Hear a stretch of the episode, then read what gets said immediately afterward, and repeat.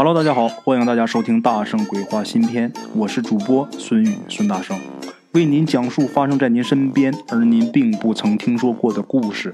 每天晚上，《大圣鬼话》与您不见不散。OK，各位好朋友啊，开始咱们今天的第一个故事。咱们这个故事，说实话挺悲的，但是我还挺想讲的啊。这个故事的主人公，这位大姐呢，是一位。呃，在公司已经离职的这么一位大姐，她是一位全职的家庭主妇啊，一位太太。其实咱们这位大姐啊，年龄也不是很大，三十多岁啊，三十四五岁。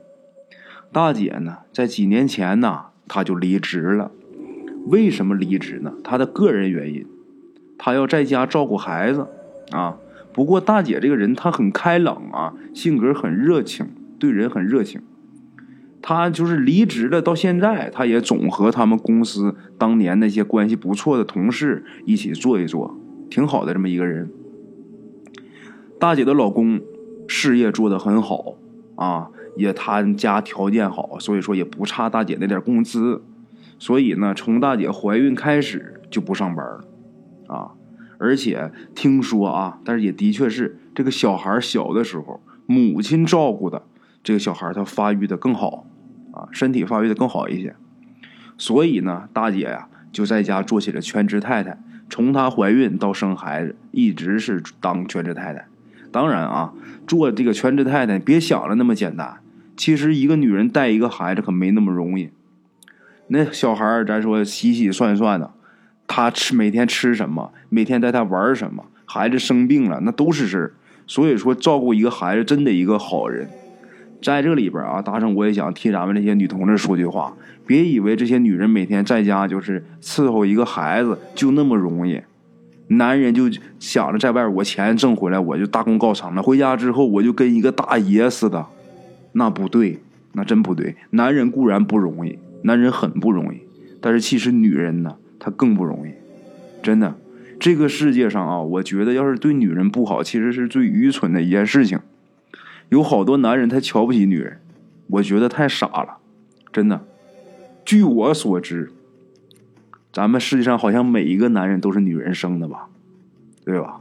这是第一点。第二点，据我所知，百分之九十五以上的男人，你老婆都是女人吧，是吧？第三点。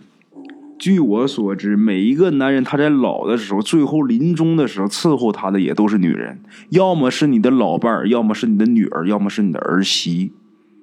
有几个是儿子手把手把这个老头老太太伺候走的？没有，很少。所以说，奉劝各位对自己媳妇好点既然她能为你生儿育女，就值得你这一辈子对她好和这一辈子尊重她。在这儿我就多说几句啊，咱们男同志也别介意啊。觉得我说的对的话啊，在下面给我点个赞啊。好了啊，接下来咱们言归正传啊，继续咱们今天这个故事。这位大姐在家虽然说做全职太太，每天她很累，然而呢，这个大姐啊，她只要看见自己的这个闺女和自己老公，她这个开心的笑脸，大姐马上就觉着每天都精力充沛，很高兴，累也愿意。这就是母亲，这是一个好老婆，啊！但是啊，好景不长。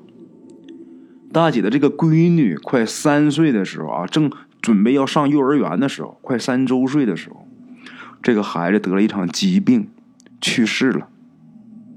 小孩突然间没了，大家可想而知，大姐那心情能什么样？几乎这个人就疯了，几几乎就是疯了啊！她老公当然也难过呀，那自己闺女没了，那那男人呐，能不难过吗？他呢，反而啊，他要忍着，因为他是男人啊。他要是这时候再崩溃了，那他媳妇儿就一点精神依靠、精神支柱都没有了。他要忍着，他绷着，他反过来他得哄他媳妇儿，因为知道他媳妇儿比他更伤心啊。得有这么一个礼拜吧，有这么一天呐。那天正睡觉呢，就这孩子去世一个礼拜啊，正睡着呢，大姐忽然间坐起来了，然后呢，大姐的老公就以为她想女儿了，赶紧也起来啊，就安慰自己媳妇儿。这大姐却说：“不是，我听见我闺女喊我了。”她老公听完之后，那心里那真是五味杂陈呐，很难受，他很难过，他知道这是老婆想女儿，这可能都想出幻听了，然后就赶紧劝几句，安慰几句。但是大姐呢，不那么认为，她坚持认为不是幻听，我听见了。她老公后来也没办法，就只能陪着他媳妇儿。从那以后啊，一连几天的时间，这位大姐啊。总能出现这个幻听的症状，有时候还幻视。她说她看见自己闺女在哪哪哪呢，然后他赶紧跑过去要抱。当然啊，他这一抱，他抱的是个空气。她老公一看她这个状态，就很担心呐，是不是自己媳妇儿受到了强烈的刺激之后出现了精神问题？老公非常担心自己的媳妇儿。那天呢，她老公回家。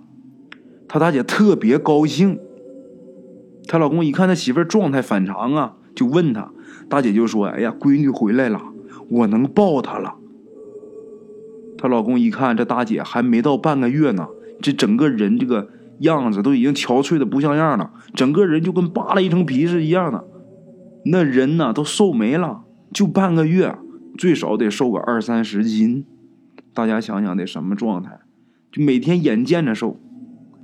她丈夫一看很心疼啊，就准备啊，第二天我也不去上班了，我赶紧先带我媳妇儿去精神病院看看吧，万一真有什么精神问题，咱好提前发现、提前治疗，啊。可是呢，就在这天的晚上，还没到第二天呢啊，她老公睡得迷迷糊糊的，然后伸手一摸媳妇儿，发现自己身边没人，他怕出事赶紧起来找啊，找媳妇儿啊。推卧室门出去一看，这个这个大姐啊，她在厨房呢。大姐在厨房干嘛呢？她就蹲在这个冰箱前面，她身前面站着一个黑影。这个黑影的轮廓啊，就跟她闺女那个身形是一模一样的。大姐这会儿正在给那个黑影喂吃的呢，但是大姐手里边可什么都没有。他就好像是啊，手里边端着碗，拿着勺子，这么一勺一勺的喂，而且大姐喂的很开心，就跟那个她闺女活着的时候，他妈给孩子喂饭是一样一样的。她老公啊，立马就看出是怎么回事了。第二天呢，她老公也没带她去精神病院，那还去什么精神病院呢？她老公啊，托人，他人脉挺广啊，请来这么一位大仙儿。这位大仙也不是咱们常说的这个顶仙儿的啊，是个什么样的一个人呢？是学过道术，但是他并算不上是道士这么一个人，咱们就姑且称他为半道啊。不是有半仙儿吗？他是半道，为什么他没修成？但是他学过啊。这个半道呢，到他家来给他做法，然后就很快在屋子里边转一圈之后，就很快给给出答案了。什么答案呢？的确是他家闺女没走，那么说为什么没走呢？第一，小鬼儿可凶啊，就这种三岁、四岁、五岁这种小鬼儿，他可凶，所以他能力很大，他可以就是不是一死掉他就走，他不像说老人寿终正寝，那时候人是浑浑噩噩的，鬼差来领活他什么都不懂，直接就跟鬼差走了。但是小孩不一样，鬼差还不能第一时间把他带走。想带他走还没那么简单。第二是因为什么啊？互相牵挂的太多，大人念着小孩小孩念着妈妈，所以说这个执念这个力量啊很强大，这也是说就是让他在人间不走的一个理由。这个道士很快就给出这个结果了啊！咱们这位半道，但是呢，道士说了。跟他们家人说了，不走肯定不行，对双方都不好。为什么不好？对人，人鬼殊途，和鬼待时间长了，人也会逐渐变成鬼，人就会慢慢慢慢，你阳气衰弱之后，实在不行，人就死了，就成鬼了。对鬼来说，你长时间停留在人间，本来你有去投胎的机会。你如果不走的话，你也就变成了孤魂野鬼了。所以说，必须送走，啊，让他去投胎，让他去往生啊。这对就是他们娘俩啊，对大人也好，还是对孩子也好，都是最好的结果。跟大姐啊，还有这位大姐的老公，把这事儿啊，这个半道跟他们都说明了之后，大姐这个理智上，她知道这个半道说的对，也应该这样去做，但是情感上呢，她还是没办法接受。最后一家人，就是她老公啊，还有她公公婆婆，包括她的父母，还有比较近的这些亲属啊。呃，三姑六姨的都来劝，就说呀，我咱也都知道你舍不得孩子，但是你一定也得为孩子着想。你这么一直停留着，你就愿意让你这孩子成孤魂野鬼吗？你让他走吧，你放孩子好，你让他走了，对孩子也好，对你也好。大家都这么劝，大姐呢才勉强接受，啊，答应了之后呢，人家这个半道就开始给做法了。做法的途中，就送这个小鬼走的这个过程，外人不能看，只能他的亲生父母在场。然后呢，半道嘱咐她老公啊，一定不能出声，必要的时候可以使用强制手段啊。告诉她老公，你要保证你不出声，而且你要保证你媳妇儿不能出声，因为你这块好好控制。万一他你媳妇儿一会儿不行了，他喊出来叫出来喊孩子不让孩子走，那就没法送了。她老公就答应了，啊，这还真不是人家多虑，这种情况还是真有可能发生的。然后半道啊，给他们两个人一人一张符，一人一张符放在口袋里边，然后让两个人进卧室，把门关好，告诉他们，只要你们不露面不出声，就算是完成任务了，剩下什么都不用你们管。一切事宜交代完毕之后，这位半道他自己坐在客厅的沙发上啊。等到晚上子时一到，十一点多，这位大姐忽然就说：“欣欣回来了。”欣欣是谁？就是他们这个女儿啊。欣欣回来了，她老公赶紧就叫她别说话。一说让她别说话，大姐也忍住了。然后她老公也好奇啊，就想趴门缝看，把门扒开一个缝一看，只见这个时候半道啊，从他这个斜挎的这个布兜里边。掏出来一张红网，就是用红绳编织的这么一个网啊！忽然间往门口这么一扔，就他这么一扔，她老公怕门缝看，他可没注意，他媳妇在后面也看着呢。大姐也看着这一幕了。这个道士把这网往出一扔，大姐这一下就扑过来了。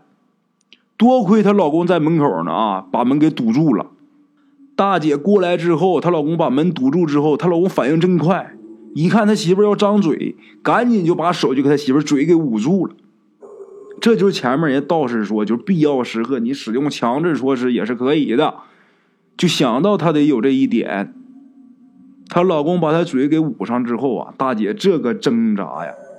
但是啊，那女人必定没有她老公力气大呀，没男人力气大，她就只能边挣扎着，嘴里边发不出来声音，但是呜呜的。一边挣扎一边哭。外面这个半道啊，把这网收起来以后，手一捋，如同一根鞭子一样，就拿这个绳网啊，啪的一抽，抽一下，说一声“走，不要你了”，然后就从这个布兜里边掏出一把米撒过去了。这一把米刚一扔过去，这下就连她老公都听到了一阵尖锐的小孩的哭声。声音特别尖，扎心呐。这个时候，大姐就拼命的想冲过去，但是被她老公死死的给抱住了，而且那个嘴呀一直捂着呢。外边这位半道啊，走一步抽一下，抽一下撒一把米，隔一会儿就喊一声：“快走，不要你了。”小孩的哭声呢，一直没有停，但是随着他们也越走越远了。声音下了楼，走到路口一转，声音就消失了。过了没多一会儿，这位半道回来了啊，跟他们说：“好了，送走了。”说完这句话之后，老公才放开挣扎的大姐。这个时候，她老公也很累，他都快累脱力了。大姐被放开之后，冲过去给这位半道上去就是一个大嘴巴，把对方给打愣了。她老公啊，赶紧过去给人家赔不是，但是啊，这位半道也理解大姐的心情，再没说什么。可怜天下父母心呐，各位啊，咱们今天我多说几句，说几句跟故事题外的话吧，各位好朋友啊。今天也是跟亲人聊起这个事儿，聊起这个，就说咱们人这个这个佛信佛信信道信教这些啊，有好多人，就是我自打开始讲故事之后，我才接触到咱们这么多听众。有一句话叫“人上一百，形形色色”，我现在人快一万人了，粉丝，这一万人里边什么样的都有。他但凡喜欢听灵异故事的，他多多少少啊都会相信有这个神秘力量的存在。我的听众当中有很多信徒，信各种教的，但是信佛教的居多。信佛教、信道教、信基督教、天主教的，信巫教的，信咱们东北出马仙的，多的是，什么样的都有。有好多人呢，他不但信这些东西，而且他还去修。信佛的很多啊，我很信佛，我很相信佛祖。每逢初一十五了啊，每年正月的时候，他们会去烧香，会去拜佛。但是我发现了一个问题，好多人都是在迷，而不是在信，是在迷迷信。怎么说迷信呢？每天他们去庙上啊，有事儿了去庙上烧香拜佛，平时呢自己不不修自己。佛家讲究修什么？讲修行。道家也讲修行，都讲修行。那么修行，修行修的是什么？修的是行。什么是行啊？行动的行啊，是这个字儿。那么说，我们修这个行，修这个行动，从哪儿开始修起呢？修行，修行，修的是什么？你要修善行，善良的善啊。那何为善呢？百善孝为先呐！各位啊，你家里边就有两尊佛呀，谁呀？你的父母啊！这不是我说的，这是佛祖说的，佛经里边记载的。你要修行啊，先得想着怎么去孝顺你的父母。百善孝为先，你把这个做好了，你才能再去做其他的善行啊，你才能悟清楚什么是佛理呀。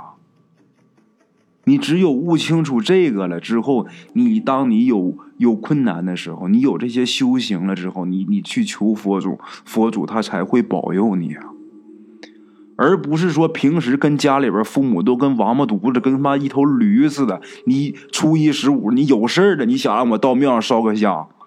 那要是能灵，那就叫迷信了，那才真是他妈迷信了。那要能灵就怪了。